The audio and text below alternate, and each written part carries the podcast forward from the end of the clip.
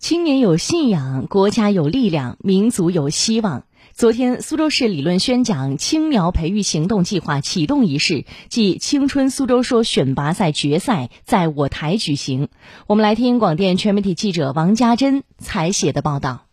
市委常委、宣传部部长金杰、团省委宣传部部长董月等出席活动，并共同启动苏州市理论宣讲青苗培育行动计划。该行动计划在全省探索打造集选拔、培养、管理、宣讲为一体的青年讲师团全链条培育方案，通过拓宽视野、多领域选苗、加强培训、针对性育苗，注重实践全方位用苗，助力青年宣讲员快速成长进步。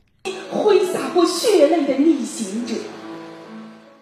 现场，青春苏州说选拔赛总决赛举行。经过为期一个多月的全市海选、线上复赛、线下决赛三大环节，十五名来自苏州各板块、国企和团组织的选手突出重围，会师决赛。舞台上，他们用生动的案例、朴实的语言，展现奋斗是青春最亮丽的底色，行动是青年最有效的魔力。用轻言轻语讲好党的创新理论和苏州高质量发展故事。苏州市交通运输应急指挥中心服务宣传科科员陈涵宇，主要就是讲述了中国交通青年在三条阵线上的一个奋斗故事。在今后的岗位上呢，我也会将以这些呃交通的模范们为自己的榜样，来继续做好自己的工作，争取为交通强国的道路上贡献出自己的一份青春力量。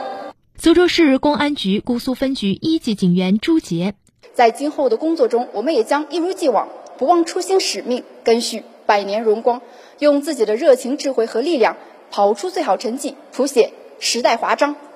苏州广播电视总台记者康森，作为一名青年党员记者来说，如何记录好、传递好苏州故事、中国故事，就是我们的使命和担当。